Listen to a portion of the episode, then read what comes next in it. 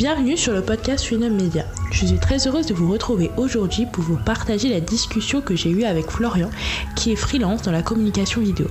Dans cet épisode, il nous partage son parcours et comment il en est arrivé à créer un collectif d'entrepreneurs. Je vous laisse dès maintenant avec l'épisode. Bonjour Florian. Salut Océane. Je suis ravie de t'accueillir euh, sur ce podcast aujourd'hui. Et euh, bah, je te propose de te présenter afin que euh, tout le monde puisse te connaître. Ça marche. Ben, je m'appelle Florian Maric, je suis vidéaste, cadreur, monteur, réalisateur, et j'ai créé un collectif qui s'appelle Mazette Studio. Et on accompagne principalement des agences et des entreprises dans leur création vidéo. Voilà. Ok, et du coup, comment tu as fait pour arriver à ce beau métier? euh, bah, j'ai eu un parcours scolaire assez classique, euh, lycée bourgeois à Paris. J'ai fait une première année de prépa commerciale avant de me rendre compte que c'était pas du tout mon truc. euh, mais bon, si j'avais su avec le recul, j'aurais peut-être un peu plus écouté. Et ensuite, j'ai enchaîné. J'ai eu un parcours un peu en zigzag. J'ai fait une. Je savais que finalement, moi, ce qui m'intéressait, c'était plutôt la branche artistique. Donc j'ai fait une année de fac d'art. Bon, comme il n'y a pas tellement de débouchés derrière, après j'ai rempilé sur une année de prépa artistique, ce qu'on appelle une mana, et euh, qui m'a permis d'intégrer en fait une école de com euh, visuel. Euh, donc en quatre ans, voilà, parcours assez assez standard pour tous ceux qui sont dans le graphisme aujourd'hui, on va dire. Prépa plus quatre années d'école de com supérieure, quoi. Ok, donc en fait ta prépa c'était vraiment pour le graphisme? Alors non, en fait, euh, la prépa artistique, ce qu'on appelle la mana, c'est plutôt une, découverte, on va dire, des, de l'histoire de l'art et des arts plastiques. Et en général, c'est ce qui te permet de passer les concours d'entrée dans les écoles ou au moins d'avoir un book pour être accepté dans une, école privée. Euh, voilà, de, graphisme, de scénographie, de, web design et j'en passe.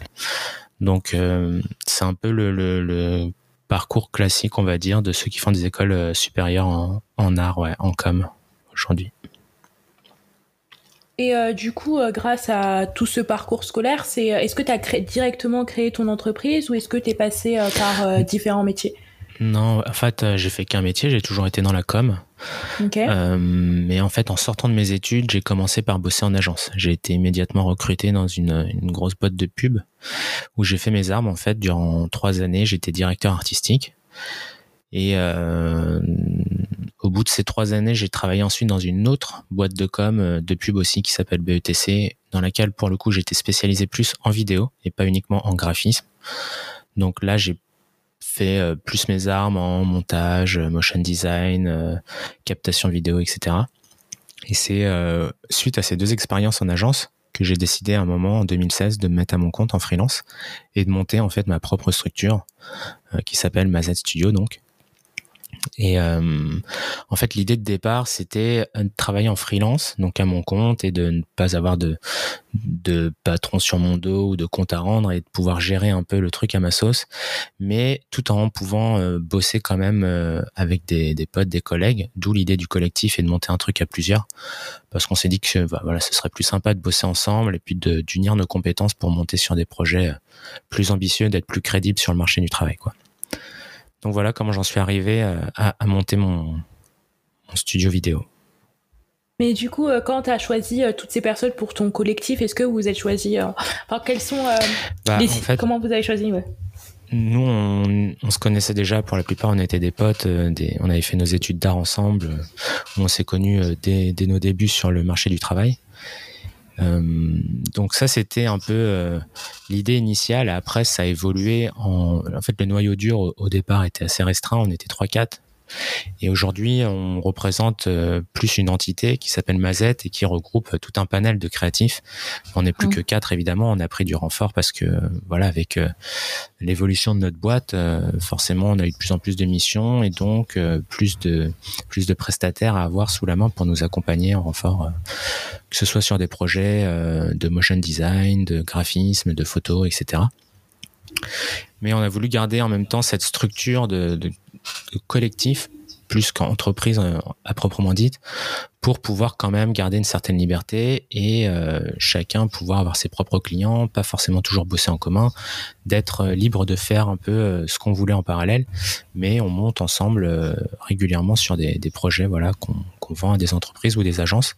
Et l'avantage côté client donc, c'est que comme on n'est pas une entreprise vraiment, qu'on n'a pas de locaux, qu'on n'a pas voilà de euh, de frais de licence, de, de location, etc. Euh, on est beaucoup moins cher en fait. Et donc, euh, bah, on applique, on est une agence à prix freelance dans le sens où on, on, a les compétences de différents profils réunis sous une même entité, mais on est tous à un tarif jour freelance, donc bien moins cher que celui d'une boîte de prod ou, ou d'une agence de com à la journée par exemple. D'accord. Donc pour être sûr de bien comprendre, en fait, un collectif, c'est un ensemble de freelance qui euh, décident de travailler ensemble pour euh, évoluer. Exactement. Et puis pour pouvoir se compléter sur. Donc du coup en fait ça dépend des missions et des clients. Tu vas faire appel à tel ou tel euh, freelance. Exactement. Que... D'accord. C'est ça. En fonction des besoins, on s'adapte et puis on monte une team sur mesure répondre au mieux à la demande. en fait, c'est génial d'avoir eu cette idée parce que moi, en fait, franchement, je connaissais pas du tout. Donc, c'est la première fois que j'entends parler de, de, freelance en fait qui montent ensemble et je trouve ça génial. Ok. Bah, en fait, il y a de plus en plus de structures qui évoluent dans ce sens aujourd'hui. Euh, moi, quand j'ai commencé en 2016, c'était un concept assez récent encore, mais là, avec l'évolution des codes du travail et puis euh, le fait que tout se digitalise, qu'on puisse bosser à distance, etc., il y a de plus en plus quand même de communauté entre guillemets de prestats qui décident de, se réunir, de, collaborer ensemble, sans être tributaire en fait d'une plateforme de freelance euh, comme euh, Malte par exemple, où en fait bah, là-dessus tu peux postuler en tant que freelance et eux vont te mettre en relation avec des clients, mais déjà ils vont prendre leur com et puis en plus tu t'es pas vraiment aux manettes quoi, t'es es euh, un parmi 4000 autres prestats avec lesquels tu es en concurrence. Donc voilà. Ouais, et donc là, du coup, il n'y a pas du tout ce côté-là de la concurrence entre vous? Ben non, en fait, on a chacun aussi nos propres clients, nos propres missions. C'est en fonction des dispos d'un tel ou un tel euh, s'il veut monter sur tel ou tel projet. Après, euh, nous, on n'a pas vraiment de concurrence entre nous parce que déjà, la, plupart du temps, on se complète sur les, projets. Euh, même s'il y a par exemple plus de motion design dans notre équipe parce que c'est là où il y a la plus forte demande. Donc forcément, comme on a 3, 4, 5 projets en motion en parallèle, il faut qu'on ait autant de prestats qui puissent assurer derrière. Mais on n'a pas trop de concurrence entre nous puisque euh, finalement ça, ça tourne assez bien entre nous, on se répartit les projets.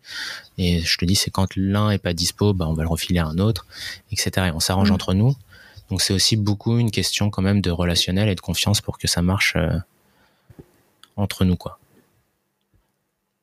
D'accord. Et euh, du coup, c'est quoi les difficultés que tu as rencontrées au départ euh, quand tu t'es mis à ton compte? Bah, moi, l'idée de ce collectif, c'était de pas me retrouver tout seul, isolé dans mon coin en tant que freelance, comme le, font beaucoup au départ, et c'est quand même assez difficile. Il hein, faut bien se, le dire. Euh, tu commences, tu arrives sur le marché du travail, t'as pas vraiment de réseau, t'as pas forcément de contacts qui peuvent te pistonner, te mettre en relation avec les bonnes personnes, et donc, ben, au début, tu te sens un peu perdu forcément. Alors que déjà, en, se mettant à trois ou quatre et en cumulant les efforts pour prospecter, pour communiquer, pour mettre nos cerveaux en commun, tout simplement, on est plus efficace. Moi, les difficultés que j'ai eues au départ, ben, ça a été de faire mes preuves. Donc, euh, comme j'étais un peu déjà euh, très orienté agence de com, de pub, c'est là-dedans que j'ai décidé de, piocher en premier. Et puis, ben, je me suis fait un petit peu un nom en faisant euh, des projets pour tant d'agences. Au bout d'un certain temps, quand ça se passe bien, qu'on te rappelle, etc., ton nom circule et donc comme ça reste quand même un petit univers ben voilà t'as le bouche à oreille qui fait que ça tourne plus ou moins tout seul mais euh, avant que ça tourne tout seul il y a quand même quelques années qui se sont écoulées. Et euh, forcément les premières euh, bah c'est ça soit tu casses un peu tes prix pour essayer de faire tes preuves et trouver des, des bons clients soit tu très bon en communication et donc euh, tu arrives à te vendre sur les réseaux sociaux, sur ton site internet avec euh, voilà une com percutante, efficace qui sort un peu du lot. Euh, soit euh, bah, t'apprends à la dure et donc moi c'est un peu comme ça que j'ai appris. J'ai avancé petit à petit un pas après l'autre. Je me suis planté je me suis grillé auprès de certains clients j'ai appris de mes erreurs j'ai évolué. Et puis voilà après en avançant à mon rythme j'ai réussi à, à trouver un peu mes marques à m'imposer un certain cadre parce que c'est ça aussi d'être freelance, c'est que comme tu es un peu livré à toi-même, faut pouvoir non seulement être compétent dans ce que tu fais, mais aussi tout un panel d'autres choses comme euh, bah, la vente, la prospection, la comptabilité, euh, la veille artistique, etc. Donc c'est pas juste un seul métier, celui que tu as appris à l'école, mais c'est tout un champ de compétences à maîtriser pour pouvoir euh, s'en sortir. Et puis euh, après, bah, c'est l'expérience, hein, tout simplement. Au fil du temps, tu deviens de plus en plus bon dans ce que tu fais a priori, et ça devient de plus en plus facile parce que tu as des process qui se mettent en place, parce que tu gagnes en aisance, en fluidité. Donc, euh. du coup, pourquoi euh, pourquoi tu as choisi ce, secteur? Bah, Après, c'est du coup, c'est par rapport à tes études, tout ça, mais pourquoi tu es vraiment spécialisé dans la vidéo? Alors moi, de base, en fait, je me, me suis pas tout de suite spécialisé dans la vidéo parce qu'en école d'art, en fait, je savais pas exactement ce que je voulais faire. Dans mon école d'art, on nous a donné les bases euh, du web design, de l'animation 2D, de l'illustration, de la mise en page pour du print, etc. Et après, c'était un peu à nous de choisir ce qui, euh, ce qui résonnait le plus en nous, ce qui nous attirait le plus. Donc moi, j'ai des potes aujourd'hui qui sont plus dans l'illustration, euh, d'autres qui sont plus des développeurs web, etc. Moi, j'ai commencé comme directeur artistique, donc plutôt comme graphiste dans une agence de com. Hmm, j'étais un peu un couteau suisse, donc en fait, j'avais pas uniquement, par exemple, euh, la PAO, ce qu'on appelle la PAO, c'est-à-dire tout ce qui est euh, euh, ben, tout ce qui va être sur les logiciels de retouche d'image, Photoshop, Illustrator et tout. Je faisais pas que de la mise en page, de la mise en forme, mais j'avais aussi des missions comme parfois aller faire de la photo sur le terrain, aller faire un, petit documentaire ou une interview vidéo. je devais faire pas mal de montage vidéo pour des appels d'offres parce que j'étais dans une cellule un peu spécifique de l'agence de pub qui s'appelle le Newbies et qui est un peu dédiée à tout ce qui est compétition, appel d'offres, etc. Et ça m'a permis en fait d'explorer pas mal de choses. Et il s'avérait que c'est la vidéo qui m'a le plus attiré, euh, assez naturellement parce que euh, en fait au départ je pensais pas du tout au débouché que pouvait y avoir dans la vidéo, mais c'est que c'était le médium qui me le, qui me, me plaisait le plus, qui était le plus dynamique, le plus vivant, le plus rythmé. Euh, donc euh, moi c'est naturellement vers ça que que j'ai tendu. Et puis petit à petit, ben, en m'intéressant de plus en plus à ce format, la vidéo, je me suis mis à acheter une caméra. Donc ma première caméra, par exemple, c'était un, je me souviens, c'était un 5D Mark II. C'était pendant mes études de com déjà. J'aimais bien faire de la photo, des plans vidéo et tout. Et puis après, petit à petit, voilà, je me, je me suis euh, formé euh, en animation. J'ai acheté du matos, euh, photo, vidéo, un petit peu plus professionnel et tout. Et je me suis un peu engouffré dans cette brèche. et c'est en fait au bout de quelques années que je me suis rendu compte que c'était un format qui marchait particulièrement bien, de plus en plus même par rapport à d'autres formats peut-être comme le print, les magazines, les flyers où ça devient un petit peu compliqué aujourd'hui on va dire, ça devient un peu désuet comme comme format comme utilisation. Les gens vont naturellement plus tendre vers tout ce qui est utilisation des réseaux sociaux sur un smartphone et donc ça passe notamment par tout ce qui va être donc digital, vidéo, animation, etc.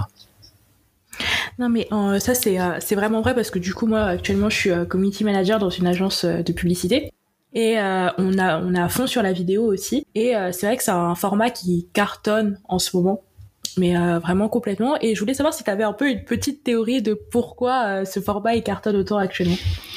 Ben, des facteurs en fait qui font que la vidéo marche aussi bien aujourd'hui, il y en a pas mal. Le premier, je dirais, c'est que la vidéo est un, vraiment un vecteur d'émotion. Et quand c'est bien fait, une vidéo, ça peut véhiculer beaucoup plus qu'un simple texte écrit ou une photo.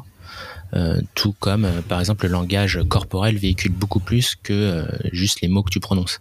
Et donc, ça fait que la vidéo, bah, c'est quelque chose qui va tout de suite capter l'attention. Dans un feed d'actualité, tu scrolls, tu fais monter tous les, les, articles, les posts, etc. Et puis à un moment, tu vas avoir un truc coloré qui bouge. Forcément, tu vas t'arrêter dessus. Et euh, bah après, en fonction de la qualité de la vidéo, de la production ou pas, ça va a priori euh, générer bah, de la confiance euh, chez la personne qui la regarde. Pourquoi? Parce que tout simplement, c'est ancré dans l'humain. Je pense que de voir le visage de quelqu'un qui, qui, communique sur sa passion, son métier, etc., ça véhicule quelque chose et ça, inspire de la confiance. Et puis on peut se dire qu'en vidéo, même si bien sûr avec tout ce qui est deepfake, euh, post-prod, VFX, etc., euh, Aujourd'hui, c'est plus délicat, mais de base, on peut dire que la vidéo ne ment pas. Par exemple, quand euh, une marque va faire euh, une vidéo de démonstration d'un de ses produits sur sa chaîne YouTube et qu'elle montre l'utilisation en conditions réelles, tu dis ok, là, je vois que ça marche, je vois comment il l'utilise, donc a priori, ça me rassure et ça incite, enfin, ça joue dans la décision d'achat et ça incite au clic. Alors que si tu as juste une photo qui te dit notre article est le meilleur, le plus ergonomique, le plus facile à utiliser, mais que t'as pas de preuves tangibles, c'est plus difficile à croire. Hmm. C'est clair. Euh, il y a aussi le fait que bah, la vidéo, c'est un format qui plaît beaucoup euh, sur le digital parce que euh, ça touche une cible euh, particulièrement jeune qui est très active sur tout ce qui va être Instagram, TikTok, etc. Et c'est l'évolution des mœurs qui fait qu'aujourd'hui la vidéo marche aussi bien. Euh, les gens sont de plus en plus connectés, on passe beaucoup plus de temps qu'avant sur des devices comme des, tablettes, des smartphones, et avec l'avènement un peu de tout ce qui est 5G, euh, euh, Wi-Fi et tout, euh, tu peux te connecter n'importe quel moment, regarder une vidéo dans une file d'attente, à ta pause en attendant ton bus. Donc mm. voilà, c'est le côté en fait divertissant, facile à assimiler, puisque forcément une vidéo c'est plus rapide à intégrer pour le cerveau qu'un long article de blog par exemple. Bah, c'est ce côté un peu facile, ludique, intuitif qui va faire que les gens vont être plus attirés naturellement vers le format vidéo. Ouais, c'est c'est euh, vraiment euh, beaucoup beaucoup plus facile en fait. Ouais, regarder, euh, comme comme tu disais en fait, tu fais ça à tout moment de ta journée. Tu peux arrêter, reprendre. c'est plus facile. C'est ça. Et il y a en fait vraiment l'élément cognitif qui fait qu'on retient bien mieux les éléments qui sont visuels et qui associent à la fois le son, l'image. Donc de voir par exemple une vidéo tuto ça va forcément beaucoup plus facilement imprimer, si tu veux, que de lire un mode d'emploi de 50 pages, quoi. Euh, ton cerveau va naturellement plus assimiler la formation, l'information, euh, grâce à une petite vidéo didactique comme ça que euh, un long, long article de blog ou de ou d'un truc plus complexe quoi. Et c'est ce qui fait qu'aujourd'hui, en fait, quasiment 80% du, du, trafic web est dédié à la vidéo et ça ne cesse d'augmenter. Donc c'est juste énorme en termes de ratio. Quoi. Mais euh, c'est vrai, en fait, il y a, y a, sans arrêt des vidéos et comme je te disais, enfin de plus en plus les entreprises elles s'y mettent, euh, elles font plein de vidéos et euh, du coup bah en fait on en voit tout le temps sur sur les réseaux sociaux. C'est ça, c'est omniprésent. ouais. Mm, mm. ouais, en fait la vidéo elle a vraiment ce pouvoir social en fait qui va créer du lien, de la cohésion. Et donc, effectivement, les, les, marques, les entreprises ont, ont bien compris l'intérêt qu'elles avaient à, à, aller jouer sur ce terrain de jeu pour euh, bah, créer euh, une communication positive, euh, stimulante, générer de l'engagement auprès de la communauté. C'est en fait les jeunes notamment et la, cible de demain qui est friande de ce format-là, qu'ils qui essayent de toucher aujourd'hui à travers des vidéos en snack content, des interviews style compagnie, des making-of, etc. En fait, c'est ce côté aussi montrer un peu l'envers du décor grâce à la vidéo en fait, c'est un format qui est tellement adaptable que tu peux faire pas mal de choses. Et ce que tu ne pas, pas forcément faire en, texte, par exemple, en vidéo, euh, c'est très facile si tu veux de euh, montrer un peu ta, chaîne de production, des temps forts de ton entreprise, des team building, et du coup, bah, communiquer vraiment sur les valeurs de l'entreprise, quoi. L'envers du décor, le côté un peu voyeurisme des réseaux sociaux, c'est aujourd'hui ce qui marche euh, auprès de beaucoup de gens parce que ben le fait d'accéder un petit peu aux coulisses comme ça, on se sent privilégié, on accède à, l'intimité d'une personne, d'une marque, d'une entreprise, et du coup c'est plus facile de s'y identifier, on est plus facilement séduit par sa communication. Puis on a aussi l'impression de vraiment euh, connaître du coup, euh, par exemple, un YouTuber, si on fait que le regarder pendant une semaine, un mois, on regarde toutes ses vidéos, on a l'impression vraiment de le connaître. Exactement. Ça joue à la fois sur le côté attractif, mais aussi sur bah, le fait de communiquer de manière vivante, euh, authentique, personnelle, etc. Bah, ça joue sur l'émotionnel et ça génère de la confiance, comme on disait.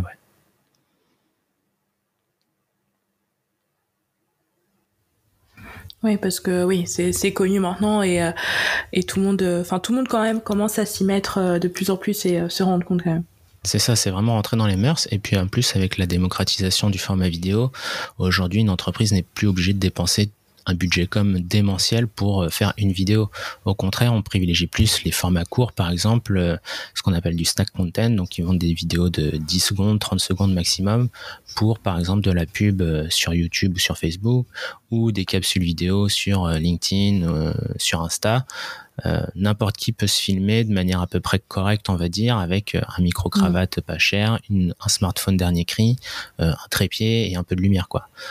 Donc le fait que ça soit beaucoup plus accessible, ça a aussi privilégié l'essor de la vidéo, puisque de beaucoup enfin plein plein de gens s'y sont mis et ça ça a marché comme ça quoi. En fait c'est un effet boule de neige qui a fait que plus les gens voient de la vidéo plus ça leur donne envie d'en faire etc une sorte de cercle vertueux autour de la vidéo, on peut dire. Euh, mais la difficulté d'un autre côté, c'est que euh, même si aujourd'hui euh, une entreprise peut passer par une petite boîte de prod ou un vidéaste, même freelance, pour faire faire ses vidéos, le truc c'est que comme il y a de plus en plus de vidéos présente, visible, le niveau général s'élève aussi. Et donc, bah, derrière, il faut pouvoir réussir à égaler ce qu'on trouve sur les réseaux aujourd'hui, sur les chaînes YouTube. Il y a des trucs vraiment super bien faits qui coûtent pas forcément des millions. C'est plus une question de, de créativité, de, de, faire des vidéos bien pensées. Euh, et donc, euh, bah, du coup, ça devient aussi plus difficile de sortir du lot avec une vidéo, quoi. Là où, par exemple, sur LinkedIn, il y a 4-5 ans, quand on faisait une vidéo, c'était, on avait l'impression qu'on était dans le futur, les gens hallucinaient, tout le monde venait cliquer. Bah, aujourd'hui, ça s'est quand même banalisé.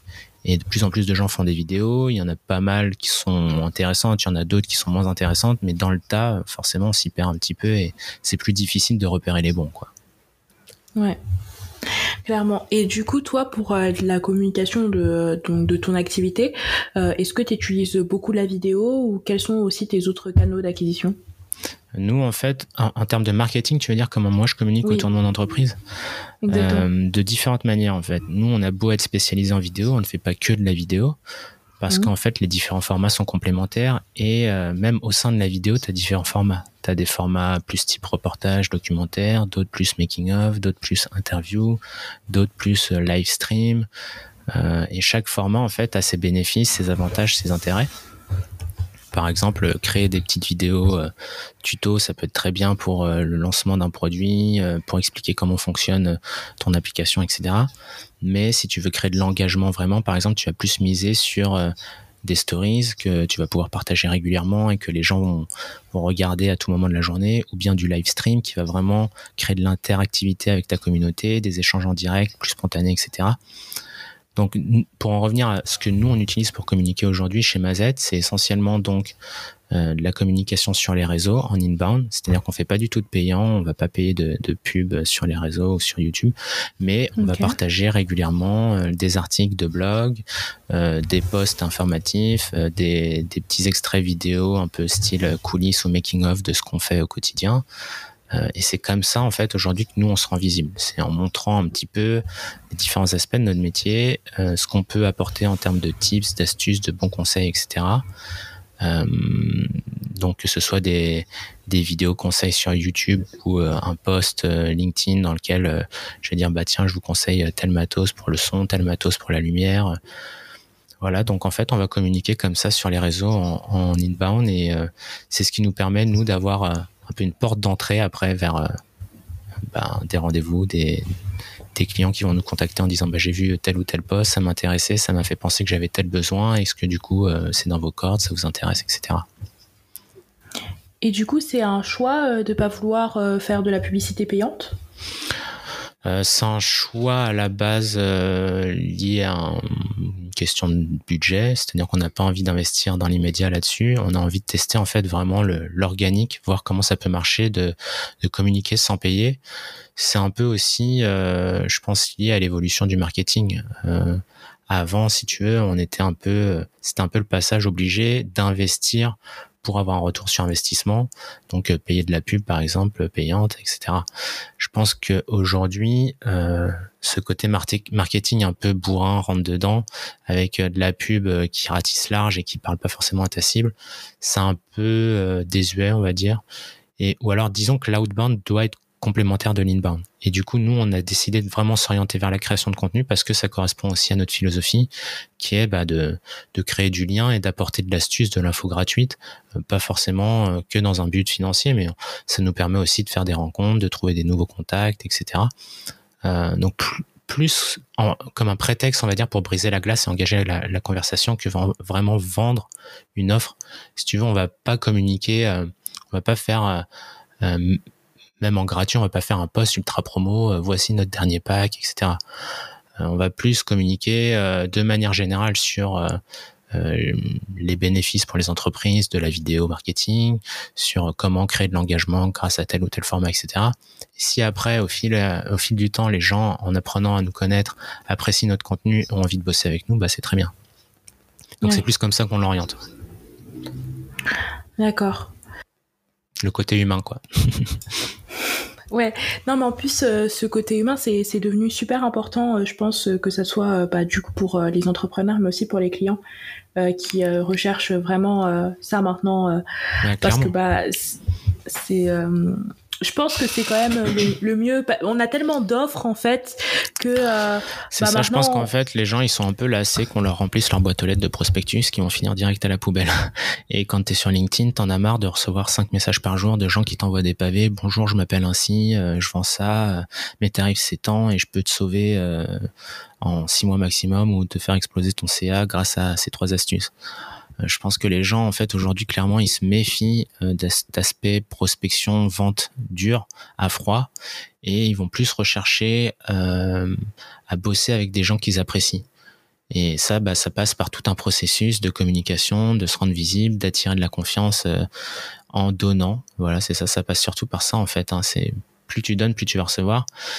Et donc euh, voilà, c'est un process plus long peut-être. Euh, c'est, faut le voir plus comme un marathon et essayer de tenir sur la durée parce que c'est pas forcément plus facile. Hein. Je pense que c'est plus facile de payer une pub qui va te créer euh, plus 10% de trafic sur ton site internet sur ton site internet pardon que de communiquer pendant six mois voilà avec des posts pertinents qui apportent de la, la, la valeur vraiment à ton audience mais euh, c'est une autre vision de la vente. Et clairement, je pense que aujourd'hui, les gens en ont un peu marre qu'on les incite ou qu'on les force à acheter des trucs dont ils n'ont pas besoin et ils préfèrent avoir une communication plus ciblée euh, sur leurs besoins, sentir qu'on est à leur écoute, qu'on a compris leurs problématiques et qu'on est là pour les aider eux en particulier. Quoi. Euh, totalement d'accord. C'est, mais après, c'est vrai que la stratégie de contenu, ça, comme tu étais en train de le dire, c'est long.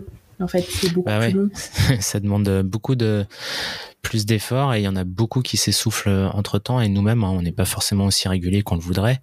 Alors, euh, c'est sûr que l'essentiel, c'est euh, de tenir le rythme. Donc, c'est-à-dire qu'on n'est pas forcément obligé, quand on est une entreprise par exemple, de communiquer euh, tous les jours sur LinkedIn, de poster toutes les semaines une vidéo sur sa chaîne YouTube. Mais le fait d'être régulier, déjà, ça va flatter un peu l'algorithme qui va te mettre en avant. Euh, donc vaut mieux, je pense, par exemple, trouver un rythme de croisière où on va partager une ou deux fois par semaine sur les réseaux un contenu qui a de la valeur plutôt que euh, d'inonder les réseaux euh, tous les jours avec un post sans valeur mais facile à produire. Après encore ça, ça dépend parce qu'il y a des marketeurs qui, prétendent qu'il vaut mieux être plus présent en termes de quantité qu'en qualité. Mais bon, c'est une philosophie aussi. Et pourquoi je disais ça? Parce que Ouais, bah en fait c'est ça, c'est ça demande des efforts, de l'investissement. Le truc c'est que t'es pas obligé de tout faire tout seul non plus. C'est-à-dire que moi par exemple quand j'ai commencé à bosser en freelance, forcément je faisais tout tout seul parce que j'avais pas de budget et je pense que c'est bien aussi d'être euh, assez débrouillard avec euh, les moyens du bord et d'être créatif et le fait de pas avoir trop d'argent à investir ça ça te pousse à, faire des choses un peu par toi-même en mode système D. Mais après, une fois que ça commence à bien tourner et que tu as de l'argent, la trésor, euh, moi, l'erreur que j'ai faite au départ, notamment, ça a été de beaucoup trop investir, par exemple, dans le matériel. Je pensais qu'en ayant euh, la dernière caméra, dernier cri, euh, le dernier ordi le plus puissant, je bosserais mieux, je, je gagnerais mieux ma vie. Et en fait, non, parce que d'une part, les gens, en fait, tes clients, ils s'en fichent de savoir comment tu bosses du moment que c'est bien fait et que c'est fait, quoi. Et d'autre part, souvent, ils voient pas la différence entre telle ou telle caméra, par exemple, dans mon secteur. Mais si c'était à refaire, aujourd'hui, j'investirais plus d'entrée de jeu dans le, le, fait de communiquer intelligemment et en m'entourant des bonnes personnes. C'est-à-dire, par exemple, j'aurais d'entrée de jeu pour mon blog euh, pris un rédac web qui, est, qui a une meilleure plume que moi, dont c'est le métier, et euh, du coup, je lui délègue cette partie-là. Euh, et moi, ça me permet de me consacrer plus sur bah, mon business, plus sur créer du lien avec mes prospects, échanger, etc. Chacun doit se, je pense, spécialiser un peu dans un truc, parce qu'à vouloir être trop couteau suisse et tout faire soi-même, ben on fait tout mais à moitié. Et euh, le fait de s'entourer des bonnes personnes, des bons prestataires qui vont pouvoir t'accompagner à la fois sur l'aspect euh, réseaux sociaux, donc un community manager, ou bien euh, sur la rédaction de tes articles de blog, ou sur la création de tes vidéos YouTube, etc. Ça peut au contraire, enfin, ça peut carrément t'aider à développer ton, ton business, ton entreprise, parce que tu vas être plus visible, parce que tu vas mieux communiquer, parce que tu vas toucher plus de, de leads potentiels. Et voilà, tout ça, c'est un investissement que moi, j'avais pas pris en compte au départ, et que si c'était à refaire aujourd'hui, vraiment, je, je miserais d'entrée de jeu là-dessus, quoi.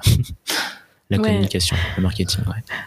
Parce que du coup, en fait, euh, là actuellement, tu as différentes personnes qui, qui t'aident sur euh, différents, euh, différents pôles, on va dire, de, ton, de ton business. C'est ça. Ouais, exactement. Par exemple, euh, moi, tous les ans, j'investis une certaine somme dans euh, bah, la rédaction d'articles web, là, cette année, je me suis fait accompagner par un spécialiste en marketing pour qu'il m'aide à rebosser tout le wording de notre site internet qu'on est en train de refondre en fait. Dans deux trois mois, il devrait être tout bien, tout nickel.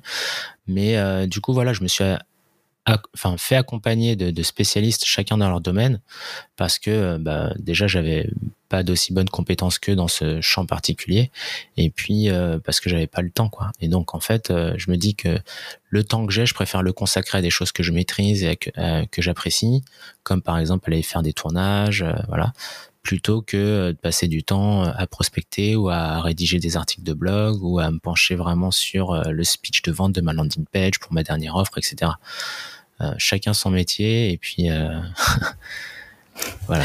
Bah, c'est vrai. On perd moins de temps comme ça.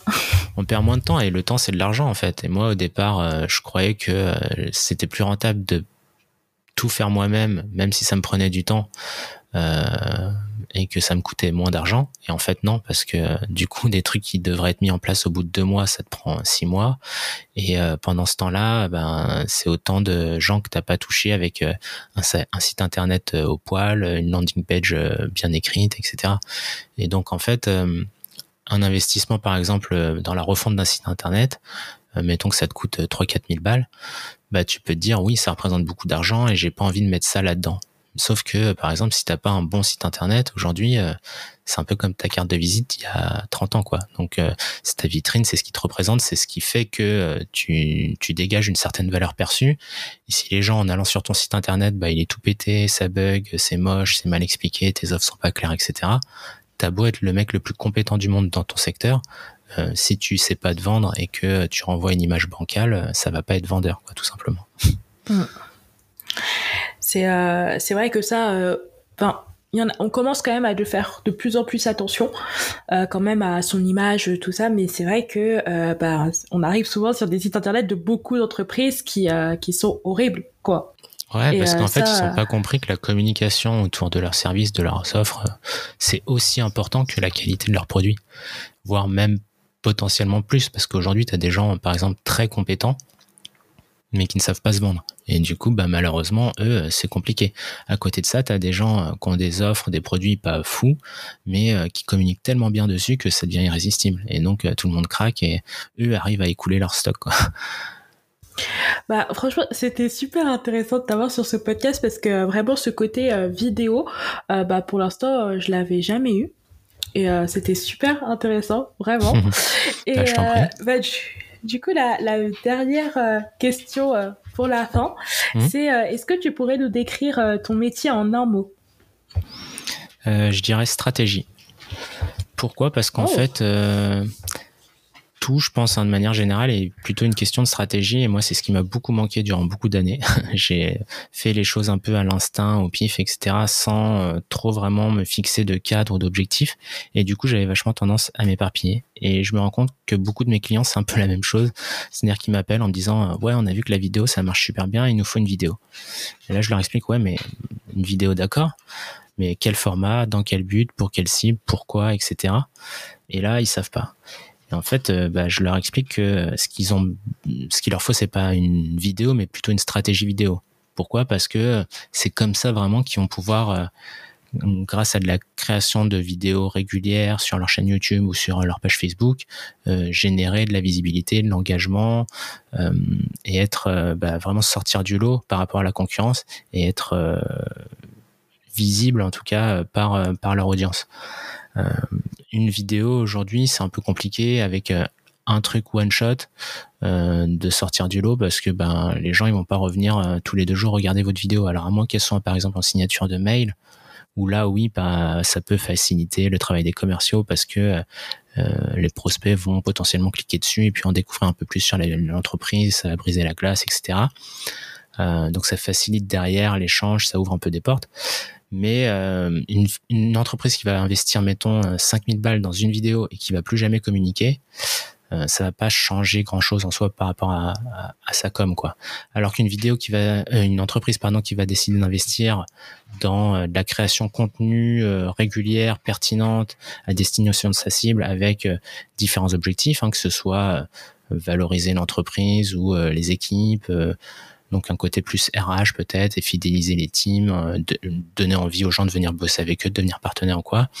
Que ce soit des vidéos style vidéos explicatives, hein, des tutos, des démos produits, etc., qui montrent vraiment le process, le fonctionnement des offres et des services, qui permettent du coup de faciliter la décision d'achat derrière que ce soit des vidéos euh, plus euh, style making of, euh, coulisses un peu, genre de tel ou tel event de l'entreprise, tel ou tel temps fort, et qui montrent en fait plus la personnalité la vie de l'entreprise en fait. C'est tout ça qui va générer bah, à la fois cette confiance, cette envie de collaborer avec eux, ce capital sympathique qui va se développer, cette valeur perçue qui va être positive. Et c'est vraiment un ensemble de, de facteurs qui peuvent pas être euh, tous cumulés en une seule et même vidéo. Donc euh, voilà, ça nécessite, comme on le disait, de communiquer beaucoup, d'être présent sur les réseaux, de s'intéresser au digital, au marketing. Euh, et c'est vraiment un travail de fond. Ouais. Donc pour moi, stratégie, c'est ce qui définit le mieux mon métier parce que bah, sans stratégie, en fait, tu vas nulle part. Quoi. Tu, un coup, tu papillonnes à gauche et puis après, tu vas à droite. Tu es tout le temps en train de. Alors que si tu te fixes vraiment bah, des objectifs à atteindre, euh, tu développes un process, une structure, un schéma que tu répètes, que tu réutilises et qui a fait ses preuves, c'est comme ça que tu arrives à avancer. Et même quand bah, tu te plantes ou que ça marche pas auprès euh, d'un client, d'un projet, euh, t'en tires des leçons et t'évolues et tu les recommences pas la, la, la fois d'après. quoi. Donc, euh, si t'es pas un minimum euh, organisé, méticuleux, stratégique, je pense que c'est difficile aujourd'hui, en tout cas en freelance ou dans l'entrepreneuriat, de t'en sortir. Ouais, bah, j'imagine bien qu'il faut, euh, qu'il faut être clair pour pouvoir avancer rapidement. C'est ça. bah, merci beaucoup, Florian. Ben, je t'en prie, j'espère que c'était relativement intéressant, clair et que ça va pouvoir t'aider. Oui, oui c'était super intéressant. Merci beaucoup. Merci à toi. À bientôt. Merci d'avoir écouté cet épisode jusqu'à la fin. Donc si vous voulez en apprendre plus sur Florian, je vous laisse toutes ces informations en barre de description. Et si vous voulez aussi vous abonner à la page Freedom Media, je vous laisse aussi toutes les informations. À la semaine prochaine